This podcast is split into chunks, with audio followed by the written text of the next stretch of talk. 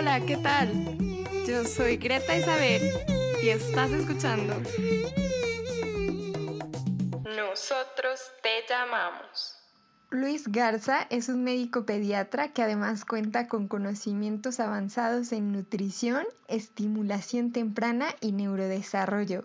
Hoy platica con nosotros de cómo llegó a esta especialidad y de todo lo que disfruta trabajando con niños. Hola Luis, bienvenido, ¿cómo estás? Hola, ¿qué tal Greta? Pues muy, muy, muy contento de poder participar en este programa, en este podcast de nosotros te llamamos. Muchísimas gracias por su invitación. Es un honor tenerte con nosotros. Queremos que empieces contándonos a qué te dedicas. Mi nombre completo es Luis Gerardo Garzalara, soy pediatra, particularmente dedicándome cuatro años a los niños con discapacidad y con problemas de nutrición. Yo eh, realicé un adiestramiento avanzado en nutrición clínica pediátrica y estoy terminando mi maestría en nutrición infantil. Oye, pues felicidades, estás muy bien preparado. Muchas gracias. Pero tu trabajo, pues a lo mejor no para todos suena, suena fácil, trabajar con niños. La verdad es que aparte de que es muy fácil, es muy divertido. Será que porque me encanta y porque le hallo, pero dicen por ahí que si haces lo que te gusta, no vas a trabajar ni un solo día de tu vida, ¿verdad?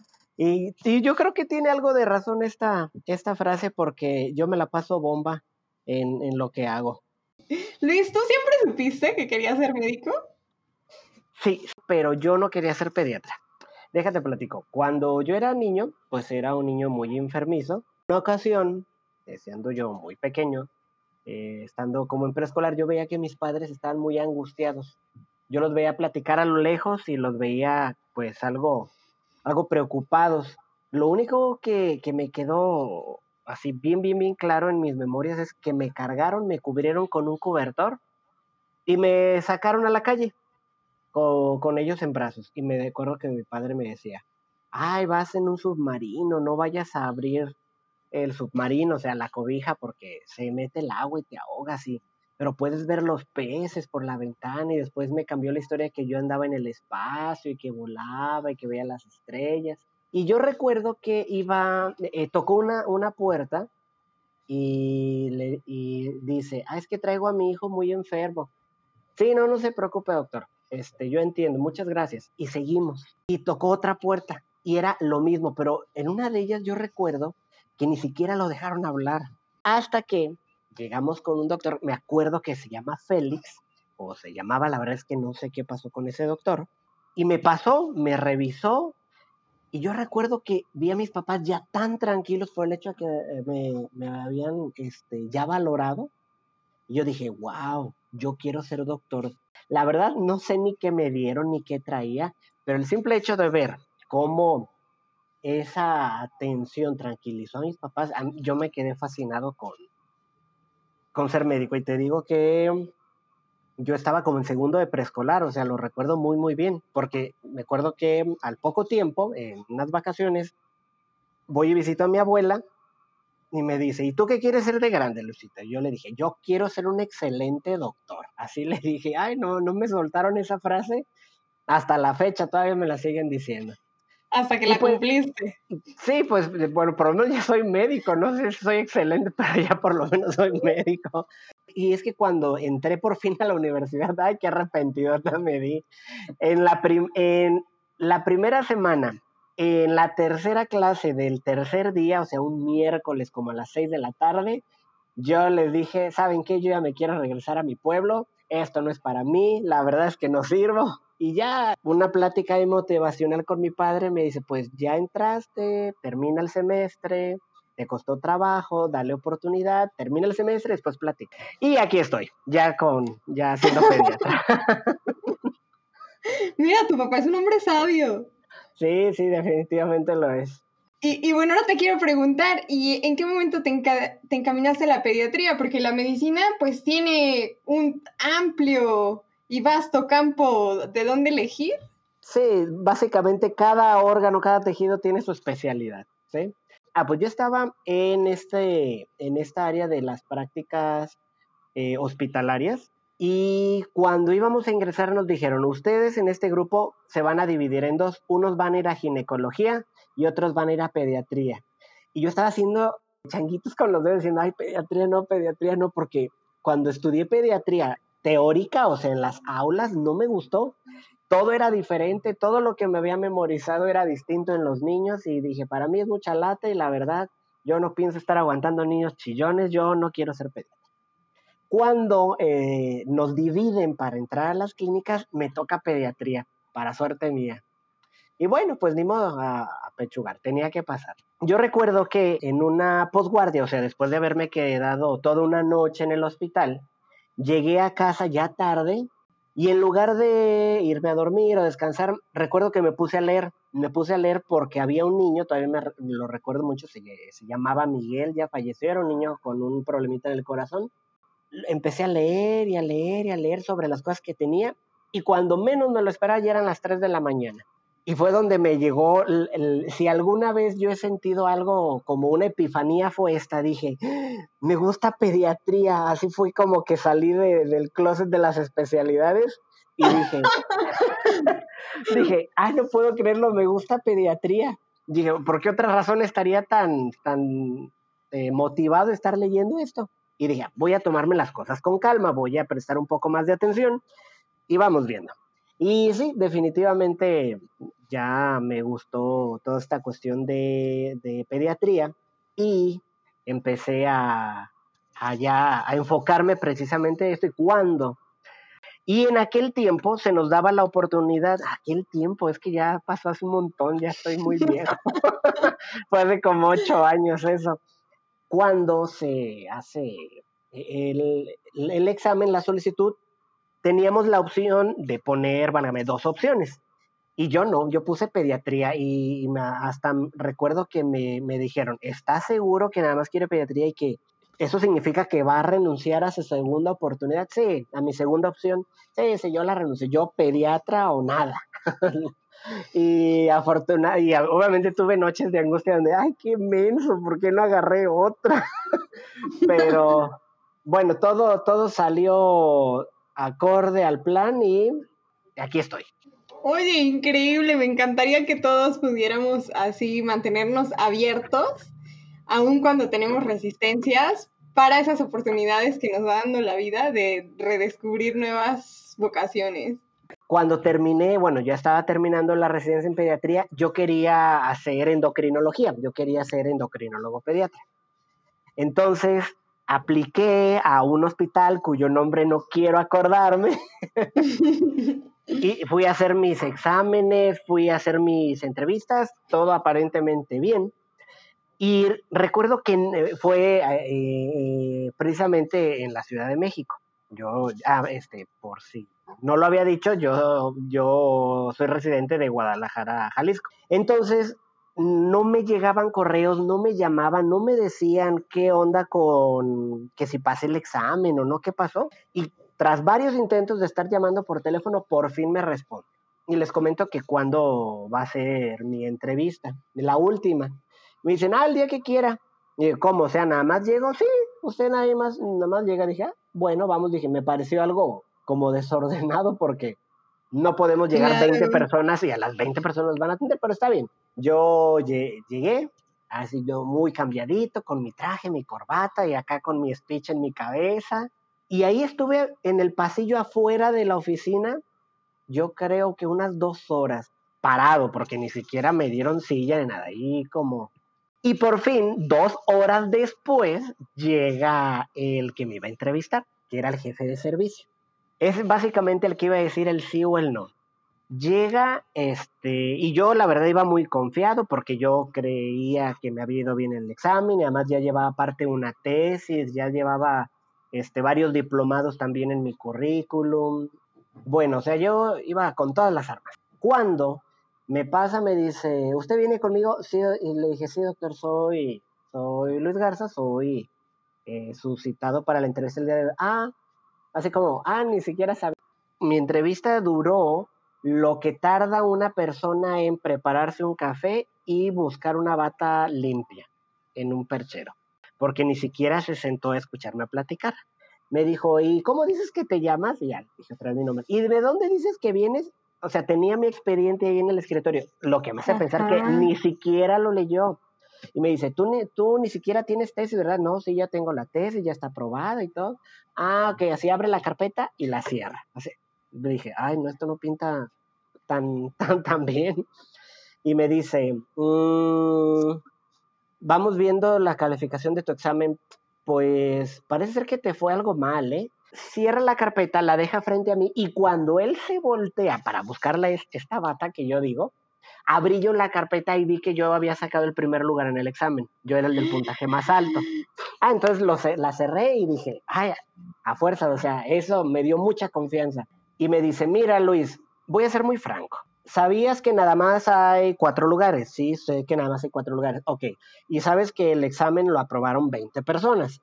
Y sí sabes que de estas cuatro plazas, dos son para, para extranjeros. Sí, este, estoy con ese conocimiento.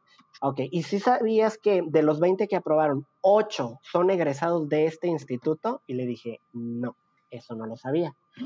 Y me dice, Luis, no quiero darte falsas esperanzas, pero tienes menos del 8% de probabilidad de quedarte. Muchas gracias, que te vaya bien. Así. Sí, yo, yo dije, no, voy a... Sí, no, yo tampoco. Yo dije, ay, voy a llorar. pero no lloré. No me, no me desmoroné como creí que me iba a pasar. Me fui al cine, hice tiempo para la hora que iba a salir mi transporte de regreso a Guadalajara. Me subí y ahí terminó por una y otra situación, me dijeron, no, es que vuélvelo a intentar el siguiente año y demás.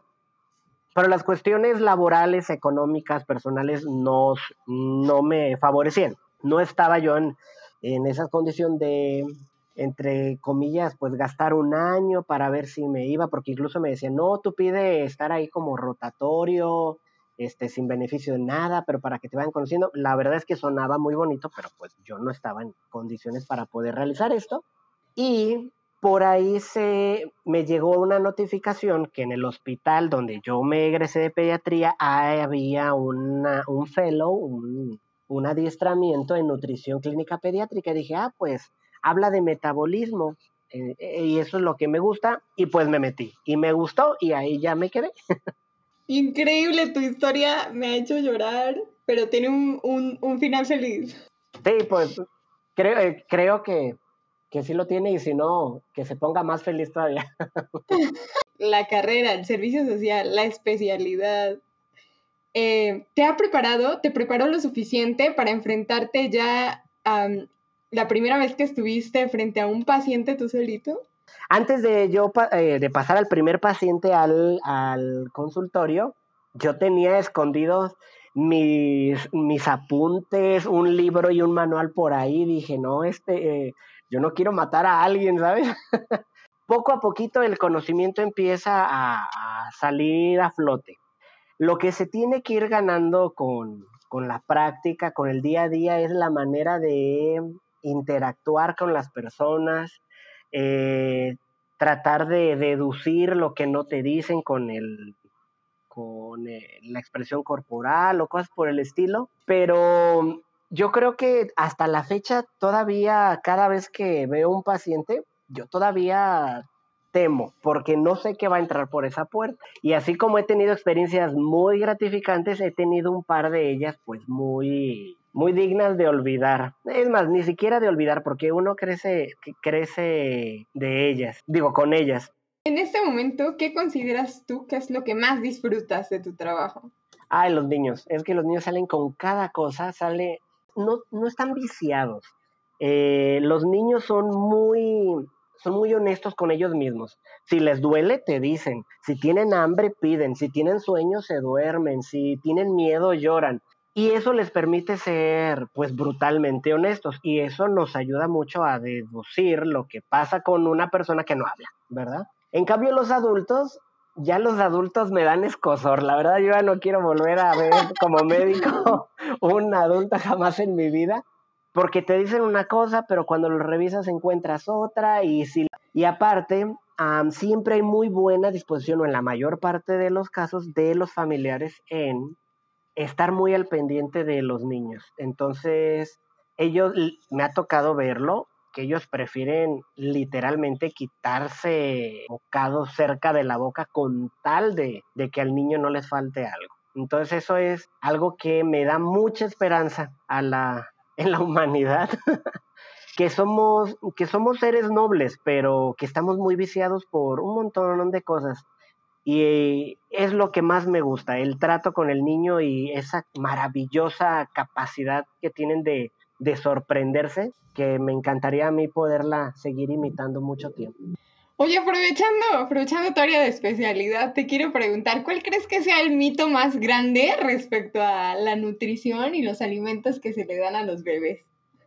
Fíjate que en mis redes sociales todos los miércoles yo hago una especie de, de live donde contesto este tipo de cosas y no sé decirte precisamente cuál es la, la más mentirosa o la más común, pero sí te pudiera decir alguna de ellas. Por ejemplo, que hay ciertas comidas que les hace daño a los bebés y las come la mamá, ¿sí? O sea, que si la mamá come frijoles, al niño le van a dar gas. A ver, no, espérenme. La leche materna se forma de la sangre de la mamá.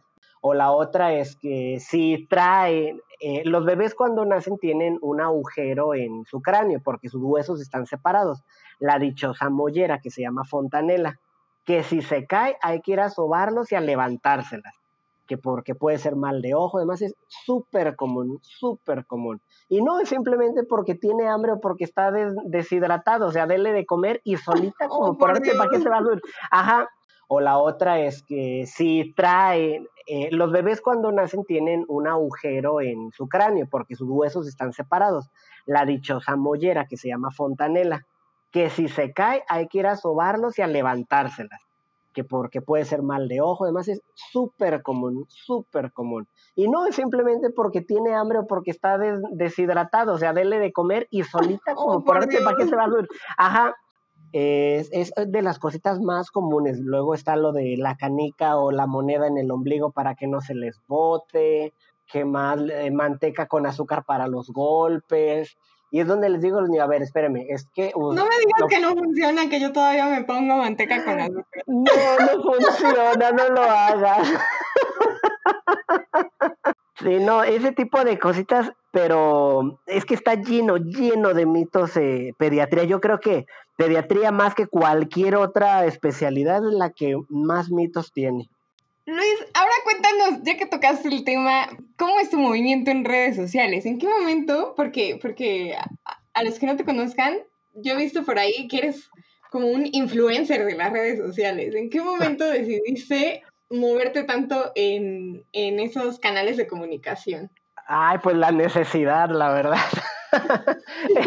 Mira, yo tenía, yo siempre he sido muy facebookero, o sea, yo siempre, yo tenía mi high five, o sea, tenía MySpace, pero ni lo pelaba. O sea, para los niños que nos estén oyendo, eran como los bisabuelos de Facebook y de Instagram. y recuerdo que me vinieron a visitar unos primos de Estados Unidos y me dijeron que allá había una red social que muy famosa, que ya todo mundo lo tiene, que el que no la tiene es un noob, es acá como un perdedor. Y dije, ah, no, pues yo no quiero ser eso. Y el dichoso Facebook. Ay, pues abrí mi Facebook por ahí en el año del 2000. no, no quiero recordar fechas, pero yo creo que era como el 2007 o algo así. No nos, no nos gusta admitirlo, pero Facebook ya tiene sus años. Sí, ya tiene sus años, sí, ¿no? Cuando no entro a la subespecialidad, yo dije, tengo que trabajar, tengo que trabajar y yo me resistía a irme de la ciudad y decía, no, es que yo todavía necesito hacer algo más, o sea, no, no me quería quedar así nada más como, como pediatra. Entonces tenía que buscar la manera de, de moverme, que me conocieran. Gracias a YouTube vi que se podían abrir una especie de páginas para movimiento profesional o de, este, de alguna empresa o demás. Ay, pues abrí la de doctor Luis Garza así, doctor Luis Garza, y obviamente pasaron los meses y yo tenía como 100 seguidores o algo así. Cuando yo al, al poquito tiempo entré a trabajar al Centro de Rehabilitación e Inclusión Infantil Teletón de Occidente, y en una reunión que este, estaba ahorita lo del boom de el lenguaje incluyente y sobre todo porque mi empresa, mi lugar de trabajo es súper, súper incluyente. O sea, No puede haber lugar más incluyente que donde yo trabajo se los puede sobrar más hasta ahí certificaciones que no, no lo avalan. Y pues estábamos con esto del, del, idioma y a veces para mí era muy cansado decir doctores y doctoras, este, amigos y amigas. ¿eh? Y, y, es que uno no, no tenía la costumbre de estarlo diciendo. Y dije, ah, pues eh, si van a estar con eso, yo no, no, yo no quiero que me digan pediatra, yo soy el pediatro. Dije así, el pediatro, así, y, y ja, ja, ja, ja, ja. Y desde entonces sí me empezaron a decir en el trabajo, el doctor pediatro. Y se me hizo padre y lo metí como como seudónimo a mis redes sociales. En ese tiempo solamente era Facebook. Y me gustó y lo registré. Ah, pues porque quien me está escuchando ya es marca registrada, ¿eh? Así que... Felicidades, ¿eh? Ah, muchas gracias. Oye, cada cuando, nos cuentas sí. algo, te quiero preguntar cosas nuevas. Ah, pues tú dale, tú, tú, tú pregunta. a ver, platícanos tu experiencia trabajando en el Teletón. Ah, pues qué maravilla, ¿eh? No hay gente más hermosa que la que llega ahí sin discriminar a nadie más, ni a mis pacientes que no tienen discapacidad. Es que son personas realmente que se la han vivido feo, que han estado al borde de la muerte, que las cosas no salieron como supuestamente tienen que, que salir. Son familias que su realidad se les volcó de un segundo a otro, ya sea porque en un eco le dijeron que el niño venía mal, ya sea que cuando nació el bebé tuvo una enfermedad y quedó con un daño permanente, ya sea porque... Y fíjate que hay una estadística muy triste. Uno de cada diez niños tiene algún grado de discapacidad, auditiva, visual, motora, la que gustes.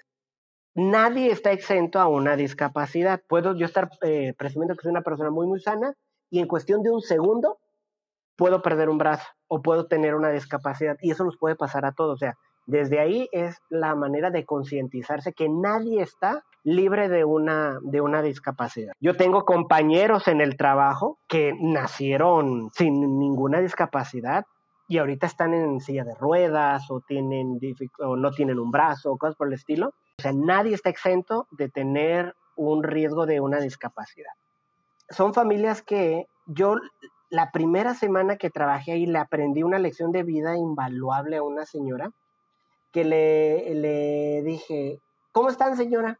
Y me dice, hoy estamos bien, hoy no me ha convulsionado, hoy sí tuve dinero para traerlo, hoy sí pudimos comer, mañana quién sabe, pero ya mañana me preocupo, hoy estamos bien. Y fue para mí un baldazo, o sea, eso lo tengo yo anotado sobre roca porque creo que es una, una manera de, de sobrellevar las adversidades de una manera muy sabia a veces uno dice, ay, qué flojera levantarme temprano y meterme a bañar y andar en el coche y llegar a trabajar. Y veo yo al niño que lo levantan a las 5 de la mañana, están esperando el camión bajo la lluvia o con mucho frío, cargando una silla de ruedas, subiendo calles porque el centro está en un lugar muy alto y llegar puntuales a su cita y llegar bien felices. O sea, no es, es una fortaleza increíble lo que tienen esas familias. Es una grandeza indescriptible y la verdad me conmociono mucho cada vez que, que platico, platico de ello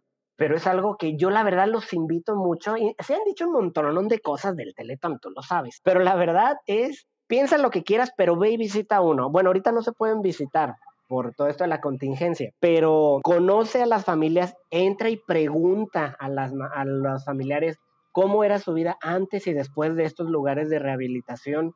Pero voy a tener que, que, que cambiarte un poco las preguntas. Okay. Te voy a hacer una serie de preguntas sobre ti y son de responder rápido. Nosotros te llamamos.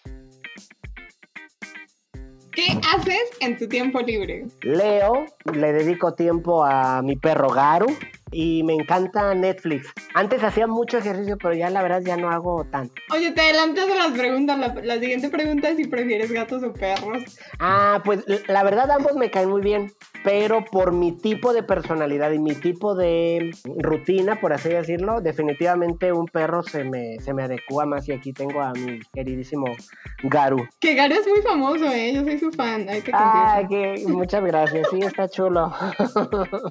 bueno, a ver, digamos, ¿qué prefieres, playa o montaña? Montaña.